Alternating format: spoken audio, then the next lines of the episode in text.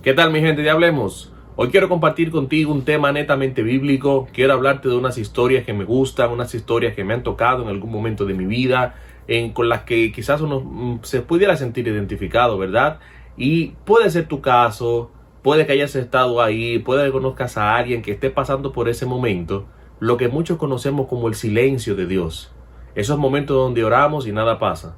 Esos momentos donde clamamos a Dios y como que nada, como que nadie escucha nuestra oración y parecería como que nos dejaran en visto. Ponte los audífonos, ponte cómodo, pero quédate donde estás porque yo sé que lo que voy a compartir contigo va a ser de bendición para tu vida.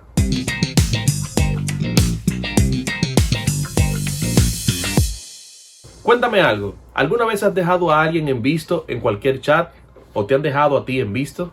Ahora tenemos, tenemos WhatsApp, ¿verdad? Que podemos ver como las flechas azules te indican que alguien leyó el mensaje y no te responde nada. ¿Cómo se siente uno cuando pasa eso? Te respondo.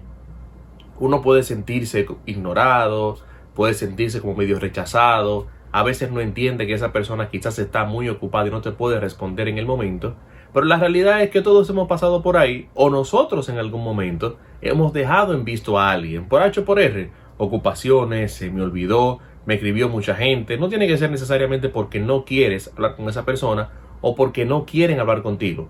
La realidad es que la sensación de vacío, la sensación medio de abandono, uno la percibe por un momento y quizás pudiera pensar que esa persona no quiere nada contigo, no quiere hablar contigo. ¿Qué pasa? Imagina por un momento que Dios te deje en visto. Que tú oras, que tú lees la palabra de Dios, que tú clamas, tienes un problema, tienes una necesidad, necesitas tomar una decisión y estás orando y como que nada ocurre y nos imaginamos cómo llegan al cielo las flechitas del mensaje, como que se envió, se entregó y Dios no aparece por parte. ¿Cómo nos hemos sentido en ese momento en el que pudiéramos sentir o pudiéramos percibir que Dios nos dejó en visto? Qué duro, ¿verdad? Uno siente como esa sensación de que algo le falta, de que no está completo. Me siento como medio abandonado por mi Padre Celestial, ¿verdad? Y es tan fuerte la sensación que uno busca a Dios por cualquier medio y muchas veces no lo encuentra. Y algo muy común entre ti, en mí y en todos nosotros es preguntarnos en esos momentos, ¿Dios habla? Es una pregunta que nos llega a la mente. Ojo, y nosotros sabemos que Dios habla porque anterior a esa situación hemos experimentado que Dios nos ha hablado por diferentes maneras. Nos habla por su palabra, nos habla a través de alguien, recibimos la respuesta a lo que estábamos pidiendo, las puertas se abren para una decisión y sabemos que Dios habla, pero en ese momento específico, que quizás no es el momento de la respuesta, siempre llega a nuestra mente la pregunta, ¿Dios habla?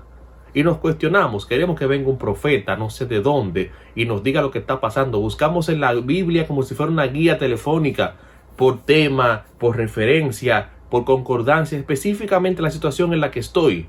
Y parecería como que no hay respuesta por ningún lado. La pregunta sería, frente a eso, ¿cómo reaccionas o cuál es tu actitud? ¿Le das la espalda a Dios o esperas un momento?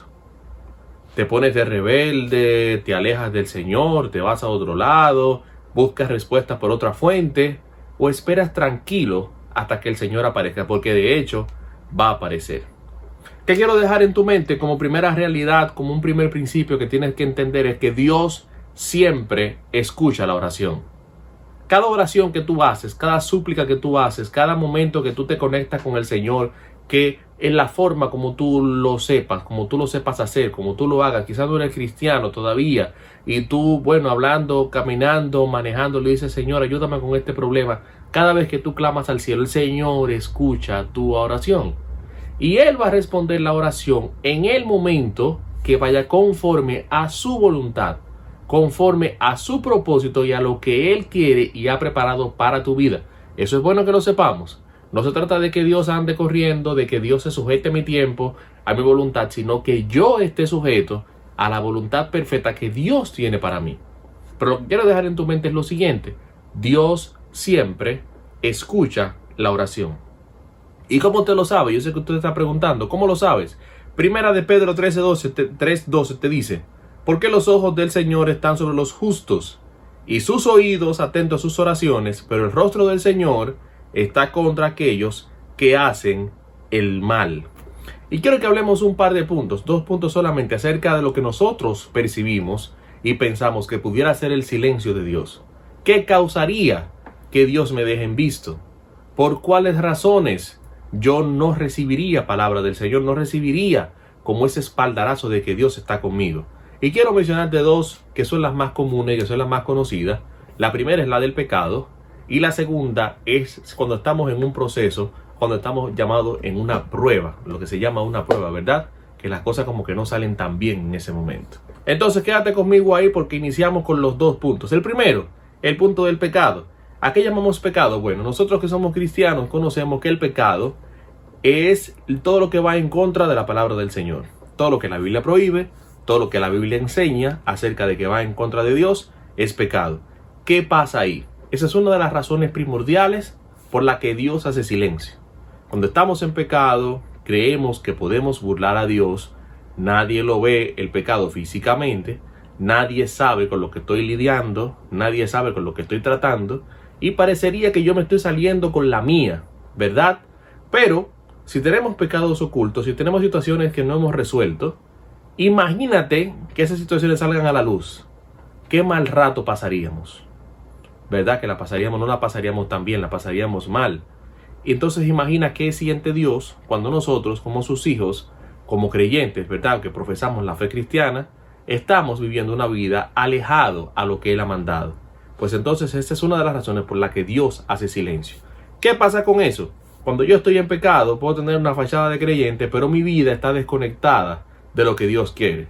No ando siguiendo la palabra de Dios, no ando haciendo lo que dice la Biblia y ando muy desconectado, muy lejos de Dios producto del pecado.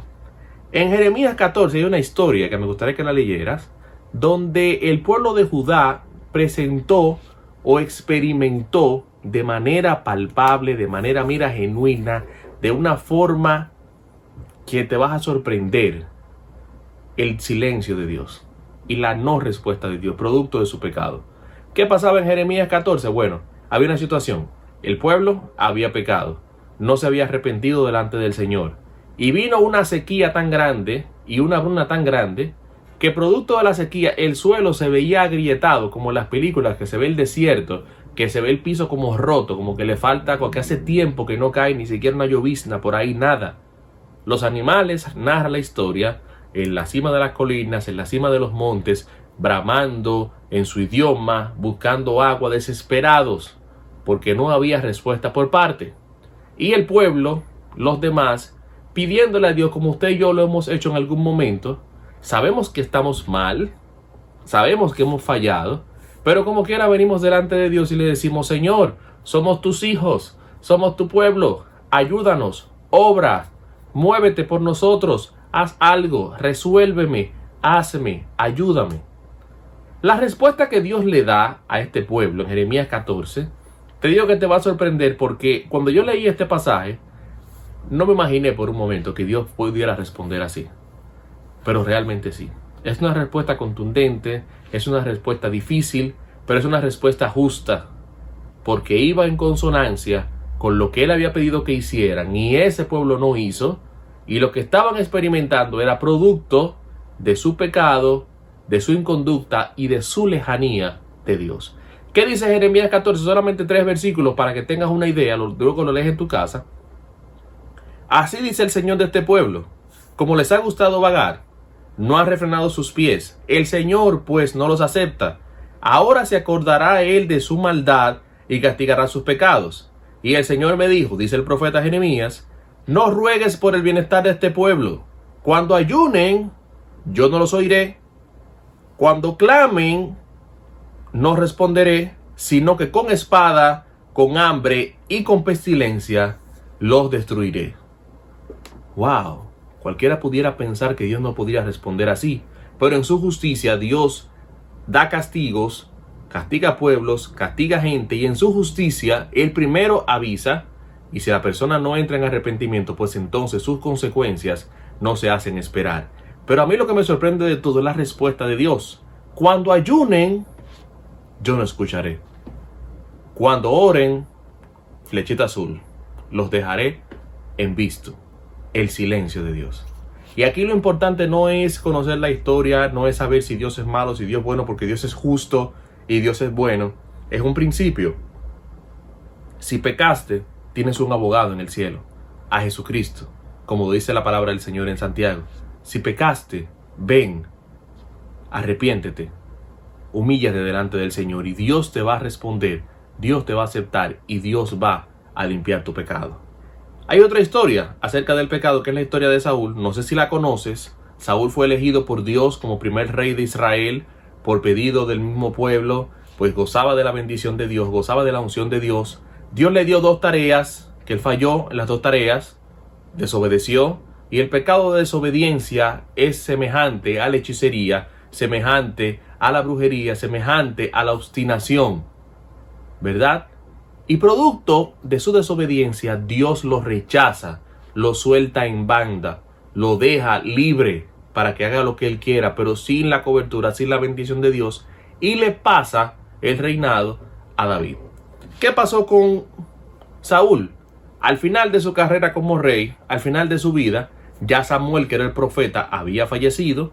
Saúl no encontraba quien le hablara de Dios, ni por sueños, ni por profeta, ni por nada pues Saúl tomó la decisión de sacar a todos los medios, todos los adivinos del pueblo, buscando querer hacer algo de lo que Dios había mandado. Y llega un momento de guerra contra los filisteos.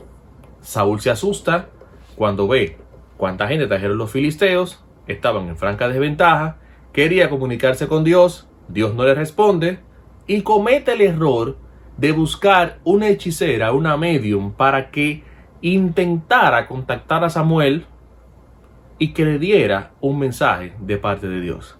Y aquí ponme atención porque quiero que tú, esto te quede grabado en tu mente. Las formas de cómo comunicarse con Dios están en la palabra de Dios. Las formas de acercarse a Dios están bien descritas. Nadie viene al Padre si no es a través del Hijo. ¿Quieres acercarte a Dios? Humíllate, pide perdón, busca a Jesucristo, acéptalo como tu Salvador y Él entonces te guía y te conecta con el Padre para que puedas gozar de la bendición de Dios. No hay otra forma, no hay otra vía.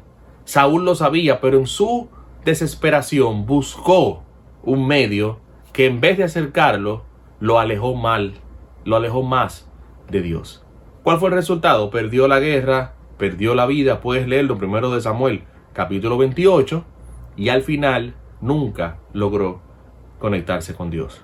¿Qué te dejo como enseñanza de esta, de esta lectura o de esta historia? Que Dios se mueve y Dios responde. Escucha la oración siempre, pero no lo hace conforme a tu capricho ni mi capricho. Lo hace conforme a su voluntad. No importa el capricho que tú y yo tengamos. No importa la necesidad que tú y yo tengamos, la desesperación. Dios va a llegar en el momento justo conforme a su voluntad y su propósito, pero yo tengo que acercarme de la manera correcta. Y Dios no va a responder mi capricho si no estoy acorde a su voluntad. Dios responde la oración y todo el que le busca le encuentra. Eso es innegable. Dios responde la oración. Y hay un versículo que te quiero dejar en la mente para que lo utilices y es que un corazón humillado, contristo, Dios nunca lo rechaza. Cuando una persona viene humillado delante del Señor pidiendo perdón, arrepentido por lo que ha hecho, Dios siempre le responde a esa persona. Segundo punto que pudiera traer como resultado el silencio de Dios, es la, el llamado proceso, es una prueba. Es cuando entramos en una situación difícil de la que no sabemos cómo llegó. No hemos pecado, andamos conforme a la voluntad de Dios, por lo menos mínimamente, examinamos nuestra vida, oramos y, a veces sentimos la presencia del Señor, servimos en la iglesia, servimos como Dios quiere, nuestra vida anda en orden, pero se presentan situaciones que nosotros no sabemos de dónde vienen. Y eso pudiera ser para Dios moldear tu carácter, para que el carácter de Cristo, ¿verdad?, se fortalezca dentro de ti, tú puedas ser más fuerte y a partir de eso o en medio de eso entonces sentimos como que Dios no está. Sentimos el silencio de Dios y parecería que Dios me dejó solo. Dios está ahí, lo sabemos, por su palabra lo sabemos, pero como nuestras emociones no traicionan, estamos ansiosos, estamos desesperados, no entendemos lo que ocurre, pudiéramos pensar de que Dios nos dejó. pero Dios nunca nos deja. ¿Qué pasa con el proceso? Job es el principal personaje para mencionar esto. Pierde ganados, pierde siervos, pierde fortuna, pierde hijos, todo en un día. En un día. Se le lastima la piel, le cae una lepra, le cae una sarna, tiene que echarse cenizas. La esposa le dice que maldiga a Dios y se muera. La gente que comía de la mano de él ahora lo ve enfermo, lo ve en esa situación y le da asco la situación de Job. Sus amigos que deberían llegar para ayudarlo y para acompañarlo son los que vienen y entonces lo golpean porque no entienden lo que pasa y piensan que Job es culpable de su situación. Y llega un momento en la vida de Job en la que ya eh, al final del libro, prácticamente casi terminando el libro, capítulo 23 de Job, ya él está desesperado, ya él no encuentra qué hacer. Ya él ha dicho varias veces la frase que usted y yo repetimos, Jehová Dios, Jehová quitó, sea el nombre de Dios bendito. Dio su causa frente a los amigos, le explicó lo que pasaba, le dijo que yo no he hecho nada, yo no he fallado, yo sigo haciendo mis sacrificios. Él está testificando que él ha buscado la forma de cómo mantenerse fiel a Dios y algo ha pasado que Dios como que lo ha dejado. Él ora y Dios no aparece. Tiene un tiempo pasando por esa situación y nada ocurre, nada cambia. Y en el capítulo 23, versículo 3 en adelante, Job exclama lo siguiente. Él dice esto. ¿Quién me diera a saber dónde hallar a Dios? O sea, díganme dónde encuentro a Dios. Dice, parafraseando, yo iría a donde Él, yo hablaría con Él, expondría mi causa ante Él, y Él sabría lo que yo estoy diciendo. Es como si Job dijera, dígame dónde está Dios, porque aparentemente Él no sabe, no se recuerda quién soy yo. Pero si yo voy hasta su silla, si yo voy delante de Él y le hablo, Él va a entender lo que está pasando. Pero mira, mira, mira cómo es Job, que a pesar de todo lo que te he contado, mira cómo Él reacciona y dice, ¿contendería Dios con fuerza conmigo? O sea, ¿me trataría Dios con rudeza? ¿Sería Dios brusco conmigo? Dentro de su proceso, dentro de su prueba, dentro de su situación. Dice, no, al contrario. Él es tan bueno, parafraseando, que yo razonaría con él y para siempre quitaría mi azote. O sea, dentro de todo, Job está tan convencido de que Dios es bueno que él dice que si él encuentra cómo llegar a donde Dios, porque Dios lo ha dejado en visto, hablaría con él. Y como Dios es tan bueno, Dios entonces le quitaría ese azote, le quitaría esa situación. Entonces, yo no sé si a ti te impresiona, pero a mí sí. Porque cualquiera de nosotros, con la mitad de lo que le pasó a Job, hubiéramos soltado en banda hace rato a Dios y nos hubiéramos ido por otro camino, aunque nos fuera mal. Y yo sé que estás pensando, bueno, Argenis hoy cambió la temática, viene con un mensaje bíblico, yo sé que él es cristiano, él lo pone en su biografía, pero ¿por qué? Te cuento. Yo me vi en una situación parecida del silencio de Dios. En un tiempo sin trabajo, nace mi hijo, y la pregunta es, ¿por qué mi hijo nace con síndrome de Down? Nadie es culpable. Simplemente nos tocó. El Señor lo mandó. No entendíamos. No entendíamos para nada. Nos examinamos nuestra vida y vimos que estábamos bien delante del Señor. Servimos en la iglesia, buscamos agradarle y ninguno entendíamos. Pero luego orábamos y no pasaba nada. Te explico. No recibíamos ninguna respuesta nuestras oraciones eran escuchadas porque uno sentía al Señor, pero nada, es como que tienes que esperarte tranquilo para decirte. ¿Qué pasó con el tiempo? Bueno, que el Señor utilizó a alguien y nos dijo que había mandado a, a Jair a nuestras vidas para glorificarse de una manera. Todavía no hemos visto qué es lo que Dios quiere hacer con él, pero sí de algo estamos seguros. Cuando el niño estaba más pequeño, sirvió de inspiración para que una familia descarriada que acababa de recibir a un niño con síndrome de Down, estaban desesperados, estaban frustrados, no entendían, le mostramos al niño, le mostramos nuestra fe y le mostramos lo confiado que estamos de que Dios, sabiéndolo todo, nos envió a ese niño con esa condición. Él tiene un propósito. Pues esa familia aceptó nuestra palabra, nos vio, se fortalecieron y recibieron al Señor nuevamente. Jair sirvió para que esa familia se reconciliara con el Señor. Y nosotros vemos la bendición de Dios en nuestras vidas a través de Jair, cómo él está creciendo, cómo se está desarrollando, cómo la gente lo quiere, cómo él se da a querer y cómo él todo lo que le pone empeño lo hace bien. Al final, ¿qué Dios quiere con Jair? No lo sabemos, pero si algo estoy seguro es que Dios lo mandó, Dios tiene un propósito. Y nosotros en su tiempo veremos lo que Dios va a hacer con la vida de Jair y con la vida de nosotros. Pero igual, en mi tiempo que estuve desempleado, venían días muy difíciles. Días donde la escasez aumentaba y la escasez estaba por ahí cerca y la escasez decía presente. Orábamos y no pasaba nada, pero nunca Dios nos falló. Dios siempre estuvo ahí con nosotros. ¿Qué te quiero decir al finalizar este video? Que parecería como que en un momento de prueba Dios no está, Dios está. Parecería como que en un momento de prueba todas las puertas se cierran, Dios está.